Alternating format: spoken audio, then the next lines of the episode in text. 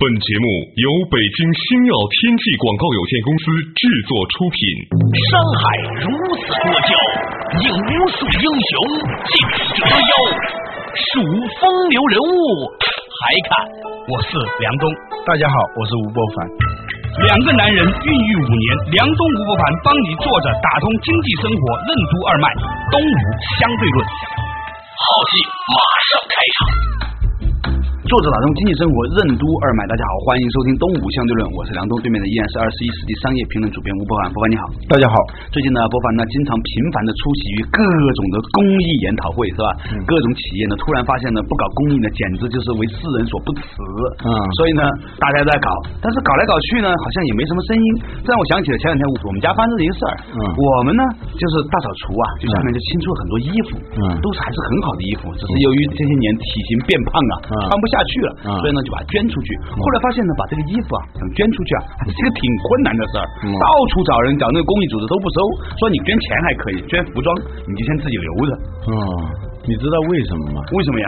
任何一个公益组织啊，它在运行的时候啊，自身的有一个管理费用的问题。对，比如我捐一百，它可能对啊，它实际上它这有一个百分比的，比如说二十，甚至是如果效率低一点的话，三十，都用在它自身的组织的运营成本上吃喝拉撒睡。啊，对。公益组织为什么不愿意接受二手衣物的捐赠？为什么说做公益首先要有良知？洞察力为什么对公益事业尤为重要？为什么爱心和力量的结合才是公益？什么是爱？为什么弗洛姆认为母爱是爱的原型？值得爱和需要爱有何不同？欢迎收听《东吴相对论》，本期话题：让爱心充满力量。那衣服呢？你给他的时候，对他来说完全是成本。嗯，因为他要去，他不可能在里面抽几件出来自己穿了，是吧？对，他还要花人去把它送下去，送下去这个成本包括调查呀、识别呀、派送等等，是需要很多成本的纯支出。啊。所以呢，一般捐这种衣服呢，不是一个好办法，对于他们来说，嗯，尽管很多人确实是缺衣服穿，嗯，就是昨天我去了上海浦东的一个农民工子弟小学，对，那些孩子们为了迎接我们远方。来的客人穿上他们最好的衣服，但是我注意到那些衣服其实还是不整齐的。嗯，鞋是不一样的，裤子也有不一样的。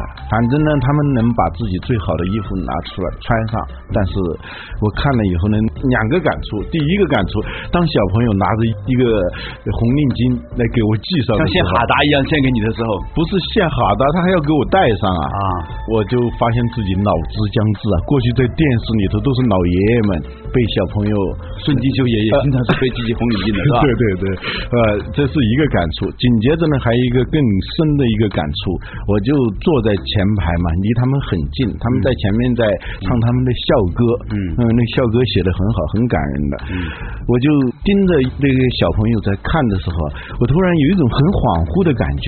我觉得其中啊，就有个小孩，我觉得有点像我儿子，其实不像，但是我就有一种幻觉，就是。觉得我儿子也站在他们中间。我想想，如果若干年前我要是考不上大学，我可能就去上海打工，然后在那儿要生了个儿子。那幸运的话，就能上这个小学，因为这个也是捐助的。有的你还真的你还上不了这样的学校，呃，那种感触就突然发现大悲同体呀，嗯，就是说那种大的悲悯呐，对你突然发现所有的人跟你都是。一样的同根生的这种感觉，这就是慈悲心怀嘛。嗯，所以偶尔我们去参加一下这样的活动，对自己的灵魂啊，确实有一点净化作用的。平时的那些气啊不顺的、不平的，你会平好多、顺好多。呃，你就不太会计较那些日常生活当中的苦恼，跟他们相比，这些东西毫无意义啊。但是呢，我们由于陷在自己的那个局里头啊，就会把它无限的放大，变成自己的。那种苦恼就是那种苦啊，不停的像滚雪球似的来折磨你啊，产生了这两个幻觉之后，我又突然想起了，这个很奇怪。嗯，若干年前看到的一段话，我突然想起了，是英国作家肖伯纳的。嗯，他在二战的时候啊写的一篇文章里头的一段话，他说。我之所以憎恨这场战争，嗯，不是因为，或者说不仅仅是因为这场战争给我们成年人带来了灾难、痛苦、不幸和麻烦。它最让我憎恨的是，当一颗炸弹投下来的时候，那些幼小的生命过早的离开这个世界。谁能说这里头没有一个牛顿，没有一个莎士比亚，没有一个爱因斯坦？也许他们当中也有一个托尔斯泰，也有一个肖伯纳。哎呀，这话写的真好啊！就是说，我觉得伟大的东西，它总是能够激发我们内心的这种东西，这也对我有一个很好的一个鼓励，就说明我内心还有这些东西。嗯嗯。可能最近呢，我自己有小孩子的缘故啊，嗯，我常常呢在看到其他的小孩子的时候呢，心生一种很深厚的这种爱，我会在他们身上学到很多东西，而且呢，会觉得说。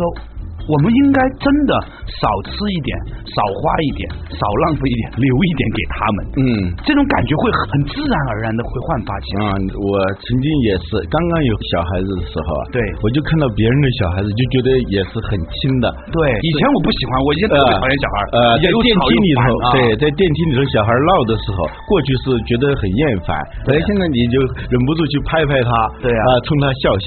这实际上也就刚才说的，不是感觉到你跟跟别人的差异，而是感觉到你跟别人的同一性的时候，嗯，啊，这种众生平等，那种本是同根生的时候，嗯，你会有一种幸福感。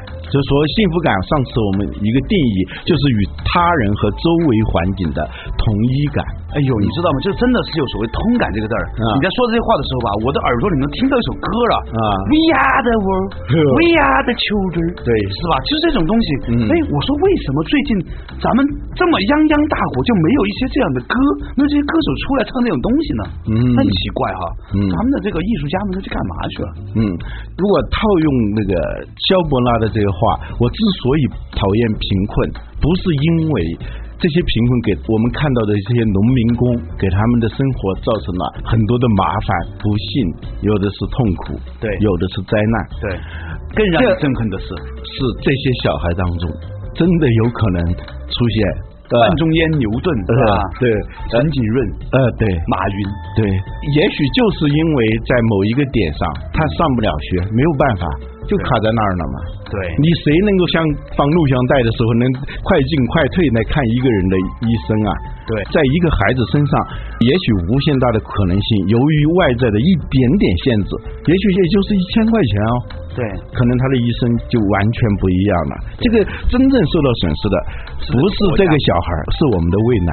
对啊，所以我觉得，其实当今的中国哈，嗯。不缺乏公益活动，嗯，不缺乏公益组织，嗯，不缺乏可以赞助公益的企业家，嗯，而缺乏一种真正的在内心里面认同这种所有众生平等的这样的一种念头，嗯，就真正的存这个善念念想，是吧？有很多时候呢，就是现在公益变成了一种什么东西呢？变成了一种企业展示自己实力和品味啊，和所谓境界的一场。秀，嗯，公益秀越来越多的这种现象出现在我们眼前。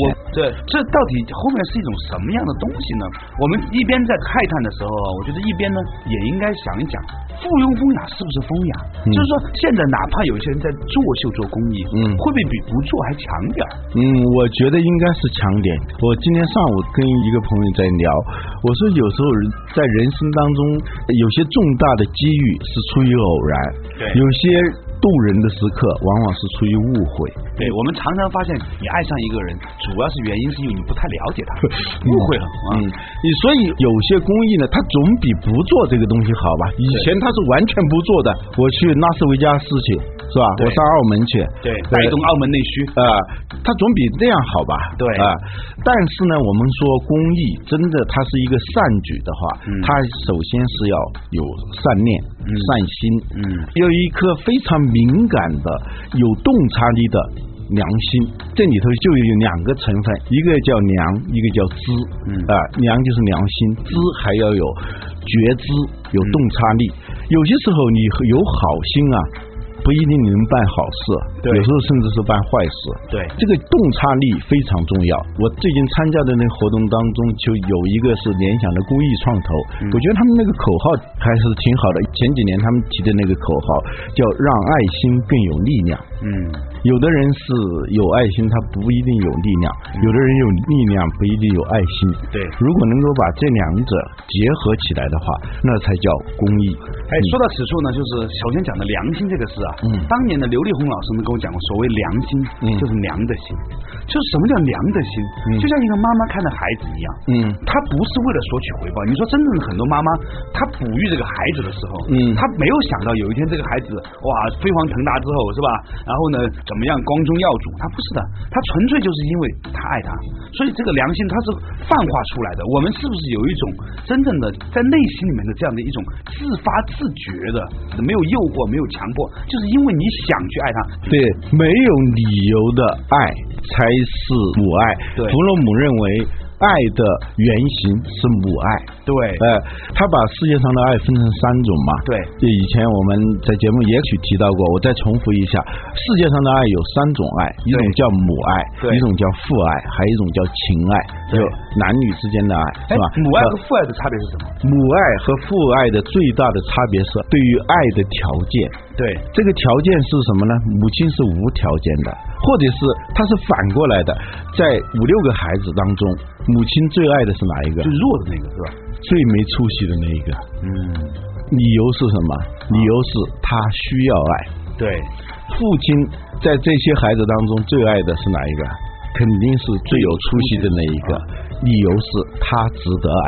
母爱和父爱的理由是完全不一样的。他需要爱和他值得爱，深刻深刻深刻深刻一个雪中送炭啊，一个锦上添花啊。甚至是我们看到日常生活当中，就是那些不幸啊，小孩有点残疾的这样的母亲啊，她对孩子的那种爱是非常深，她甚至焕发出来的那种爱比普通的母亲还要强烈。嗯阿甘的母亲就是这样的嘛。嗯，这就是为什么弗洛姆认为母爱是爱的原型，就是这个道理。那么情爱是什么呢？情爱是这两种东西的混合的东西。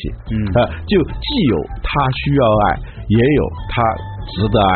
对弗洛姆还分析爱在现代社会，在这种工业社会，在资本主义社会，为什么会越来越少的原因是男女之爱越来越倾向于他值得爱。他值得爱，他可爱是有条件的。对所以呢，它是一个契约关系，或者说是一种成交的关系，嗯就是配得上。说的难听点，是一手交钱一手交货的这样一种关系。但是呢，你想想这个等式很可怕的一个等式，它是在瞬间，在某一个阶段产生的一个等式。我之所以爱你，是因为你值得爱，因为你有钱，或者说因为你长得漂亮。或者哪怕就是因为你品格高尚，呃诸如此类，但是这都是个值得爱，呃不是需要爱，对吧？它这样商品逻辑在整个社会逻辑当中变成货架上的主流的时候，对，但是你发现这个等式它是很脆弱的。如果是在另外一个情景下，你不美了呢？对呀、哎，就是再美，你一直那么美，它这个美，它也是边际效用递减的嘛。对今天看美，明天看美是吧？就吃烧饼的那个你是吧？对吃五个烧饼、六个烧饼吧，是吧？吃到你吐为止吧。所以它这个等式是非常脆弱的这。个等式到底还意味着什么呢？稍事休息，马上继续回来。东吴相对论。什么是契约之爱？契约之爱为什么难以长久？为什么说爱是一种能力而不是一种意向？什么是蜡烛型公益、伪善型公益和自杀型公益？为什么说公益事业也要有模式？什么是公益模式？公益模式如何创新？欢迎继续收听《东吴相对论》，本期话题：让爱心充满力量。梁东吴不凡帮你坐着打通经济生活任督二脉，东吴相对论。就是打通经济生活任督二脉，继续回到东吴相对论。刚才呢，我们借由公益组织的这个话题呢，谈到了公益组织的发心，也就是基于爱心这样的一个话题。嗯到底什么是爱呢？博凡特别讲到啊，有爱呢分成母爱、父爱和情爱。之所以当今社会越来越不可爱的原因，嗯呃，是因为呢，情爱里面呢。利益交换或者是商品经济契约之爱，契约之爱呢，占到了越来越多的主流啊。那么，所以呢，这是一个弱者无法生存的年代。对，这个契约它是建立在一种类似于等价交换的关系，但是价和价，它这两边的等式它是很容易改变的。对，所以就经常会出现撕毁契约。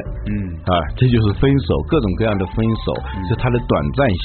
母爱都是这样的，母爱它是他爱你是因为你需要爱，所以女孩子找男朋友的时候有一个原则啊，一定要记住，他爱你是不是在他的语言行为当中，是不是透露出他觉得你需要爱，他来爱你。而不是因为你可爱，你值得爱，他来爱你，不可能全是这样，但至少要有这样的成分，这样呢，这个等式会长久一些。哎呦，深刻深刻！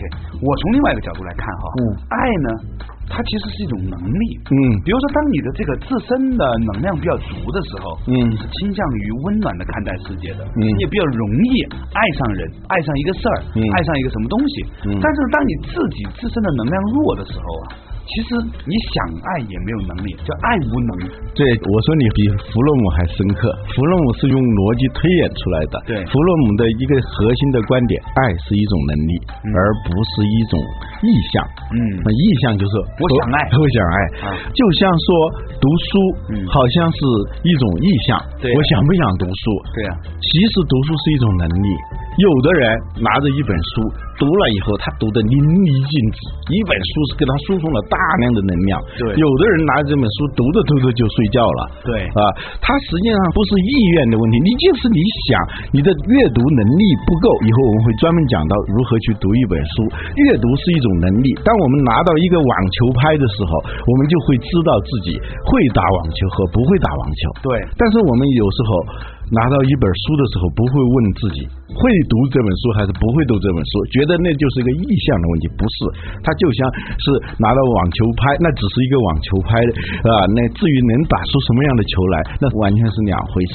爱是一种能力，就你刚才说的，爱实际上是一种内在的幸福感和充实感外化出来的，是一种调动内在的能量去拥抱一个外物的这样一种能力啊，就是属于热心肠的人才有爱。对呀，心肠都冷了，你还爱什么呢？对，有的人，尤其是年轻人，容易陷入这种爱情的苦恼的时候，不明白这个道理，他不爱我了，嗯，或者说我不爱他了，实际上应该说他没有能力爱我，或者我没有能力爱他。就像我们上次说的，说衡量一个城市、一个地区是否幸福，就是你去问路一样。对，如果这个地方的人非常。热情的告诉你这个路该怎么走，甚至是旁边还有人停下来关注的看着你，生怕旁边的这个人介绍的不详细，他随时准备来补充。你想想，你来到这么一个城市的时候，它一定是幸福的城市，是吧？对。我们看看我们周围，我们说我们现在生活在一个什么样的城市的时候，你可以去想象我的城市能不能产生这样的情景。你刚才讲的这个话题，突然让我想到了这个“仁者爱人”这一句话。嗯。为什么说儒家思想是所谓的？春天的文化，嗯，它其实代表的是一种什么呢？生生啊，嗯，它代表了一种爱人的能力，嗯，你知道这个人呐，一个单立人两横，它的本来的意思就是大人，嗯，就是一种恢宏大度的气度上、能量上非常有格局的，对，这样一个人，那叫大人，对，小人呢就是没有格局的，能量很低的，啊，这样一种人。所以仁者爱人，他之所以爱人，是因为他有能力，他就是看什么都顺眼。对对对，他有足够大的顺眼的人，其实都是小人。对，都是能量很小的人 啊，看什么都不舒服，都是那种恶见。就佛教里头讲的那个，我们以前讲过贪嗔痴慢疑五毒嘛。对，有一派里头还加上一个恶见，就看什么都不舒服啊，看什么都是以坏眼光看，满眼都是反动派。对对，这个呢能说明什么呢？说明你的能量很低，说明你不够大啊。所以我觉得在网络上骂人的人啊。一方面呢，他觉得他在排毒，嗯实际上呢，这个东西啊，我们这是物质化的。你觉得说我排完了我就没有了，错了啊这个情绪这个东西它不是物质，嗯是越排越多。你越骂人，你自己肚子里面的恶毒的东西越来越多，最后呢，实在多到呢，要把自己伤到。这个啊就像说抽烟的人啊以为抽烟就可以消除这个瘾，嗯。这个影子呢是越抽越大。啊，抽刀断水，水更流。啊。回过来，我们是在讲公益的问题，对。呃，一直讲到爱心了。这里头有什么关联呢？我觉得一个真正做公益的组织、做公益的人，他应该是一个大人，嗯，他应该是一个仁者，对，而不是一种交易、一种作秀。我把公益啊分成四个象限，嗯但公共价值和经营价值，这不横轴和竖轴吗？对，既有公共价值也有经营价值的，那叫公益模式，它是有模式的。嗯还有一种呢是有公共价值没有经营价值的，叫慈善性公益。对，它的好处呢，它是创造了公共价值，但是它不可持续，你知道吗？对对对，简单的说，它的能量不够大，它是蜡烛型的，嗯燃烧自己照亮别人，很值得赞赏，但是它不可持续啊。还有一种是有经营价值，没有公共价值或很少有公共价值，我把它称为伪善性公益。嗯那它基本上是在作秀，实际上是一种广告嘛。啊还有一种既无公共价值也无经营价值，不知道怎么称呼了，我们就把它叫自杀性公益或者自杀性经营。对对对所以公益啊，它一定要讲模式的。你做生意风头要看什么？看商业模式是吧？对，商业模式就是你讲故事我出钱嘛。对，就你讲的这一门生意是在不在？第二，人怎么样？事在人为。我要看两个，这个事儿是不是个事儿？嗯 啊，然后这个事儿真是个事儿的话，这人还比较靠谱，那我就投，是吧？所以那个公益其实也是一样的，不能说有了钱就可以去做公益。那公益呢，也是要讲公益模式的。对啊，没有模式的公益，那就是钱不断的投进去，最后就是变成价值分化楼啊，既没有创造经营价值，也没有创造公共价值，那叫劳民伤财。对。啊，所以我前不久看到一本书啊，叫《白人的负担》，嗯。就是以美国为代表的白人们啊。他们在援助第三世界的时候，他其实也是援助了不少钱的，对。总价值加起来是有两万三千多亿，从哪一年到哪一年，但是收效甚微。原因是什么呢？原因是什么呢？它这里头就没有一个很好的管理的模式。公益除了说它不赚钱以外，其他的东西是跟做企业都是一样的，它是要有卓有成效的管理，才可能卓有成效啊。那好多公益它不是这样的，就是我就把这钱扔进去，也就是说它没有一种创新的公益模式，没有创立一种生产函数。所谓创新啊，我们以前也讲过，就是把低产出甚至无产出的东西变成高产出啊，这就叫创新嘛。对之所以能够变成高产出呢，就是把资源这种常量带入到这个函数式里头，a 等于几，b 等于几，x 等于几，y 等于几，这个资源是常数带进去。但是由于这个函数式呢是一个啊，比如说 x 的平方啊加 y 的平方又是什么，它能够放大好多，结果这个等式这边就会非常大。如果你建立的这个函数式，它能够把一个常数带进去以后，一下放成很大了，这就叫创新。所以公益模式一定要创新。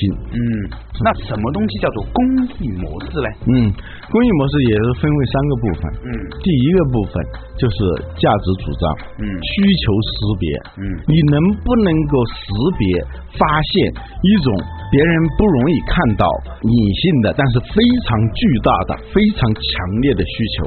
这跟做产品是一样的。对，呃，你一定不能做那种蜜兔产品啊！我也来一个的产品。对你一定要捕捉到人们的真实需求是什么。对有些时候真实需求连他自己都不能告诉你。对呃，你呈现给他了，他才知道。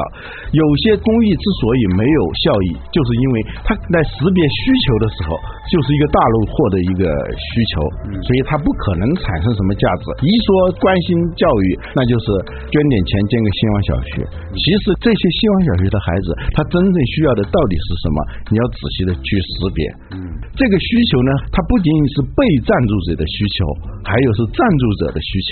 嗯，比如说有一个公益做的不错的，他就是要某个车的车主资助这些贫困学校的品学兼优但家里非常困难的这些孩子。哎，这个项目一下就做起来，原因是什么？这些人，你想他平时教育孩子，会讲我小时候怎么样，小孩根本不要听的。但是跟他找一个同年龄的。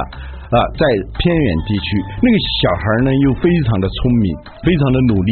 这样呢，他去帮，他是全家开这个车一起去。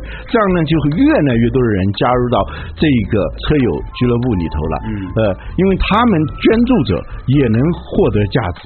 对，啊，这种呢，他也是需求，各种需求，你要捕捉到那种特别隐秘的那种需求，嗯，不是马上就能发现的。这是第一个，就是价值主张。第二个就是。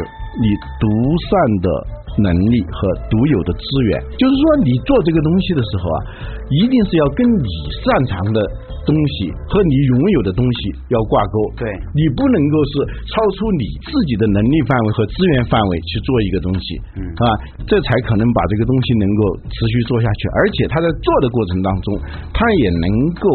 获得一定的经营价值，所以一个是它的成本比较少的成本能够实现更大的效益，同时呢，他在做的这个过程当中，他的的确确能获得某些好处，比如说某家做 IT 的公司，他派他的员工去给那些贫困山区的孩子去做这种 IT 的培训，这个是对的，就是他的能力的一部分嘛。对对，而且呢，他是有好处的，发现这些去哪的人回来以后。很不一样，嗯，那些员工啊，嗯，就是那种积极的、正向的、正向的，就是这种思考方式啊，做事情就像换了一个人似的。就是说，换句话说，他在做慈善的同时，也完成了企业员工的培训，对，提升了企业的。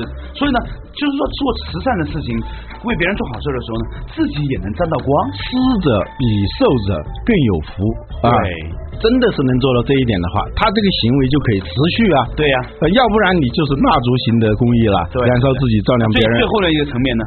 最后的一个层面就是健康的财务状况。对，就是说他不一定能够赚钱，但是他是能够良性循环、良性循环的，他的现金流是正向的。对，对。如果老是这样亏的话，你不可能继续去做。而这样呢，你就做一个小项目的时候，它甚至是能够越做越大啊，它有扩展性，有延展性，有更多的人把更多的资源吸纳进来，像滚雪球似的。你只是一个开头，你引来更多的资源，像维基。百科那样的一种方式的话，那你付出的成本很低，但是你做效果就很高。公益模式就这三者，这才构成一个公益模式。嗯，好了，感谢大家收听今天的东吴相对论，我们下一期同一时间再见。